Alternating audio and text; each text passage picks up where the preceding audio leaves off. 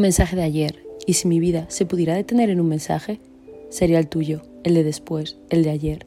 Ayer, cuando mi vida se desordenaba con tu presencia, sin querer y perdida, apareciste para enseñarme una lección, sin maleta y teniendo muy clara tu partida.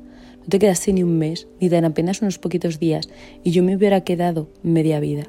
Y a ti te quemaba mi presencia si me tenías un poquito cerquita.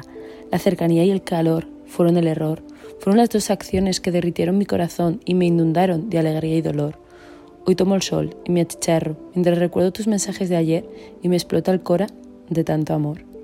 El color verde del césped, el calor del no verde sobre mi piel, el sol baña mi cuerpo mientras el dolor baila en mi interior y la desesperación grita en mi interior.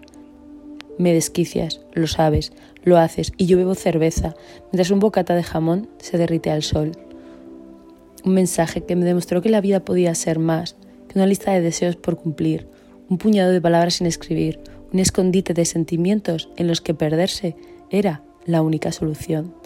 Se ha perdido en la lejanía de unos sentimientos sin respuesta, sin sentido, estúpidos, idiotas, perdidos. Mensajes de ayer que volan a mi alrededor, tan recientes como si no hubiera pasado un año. Ayer es hoy, yo lo siento igual, o menos, o más, ¿qué más da? Ya no.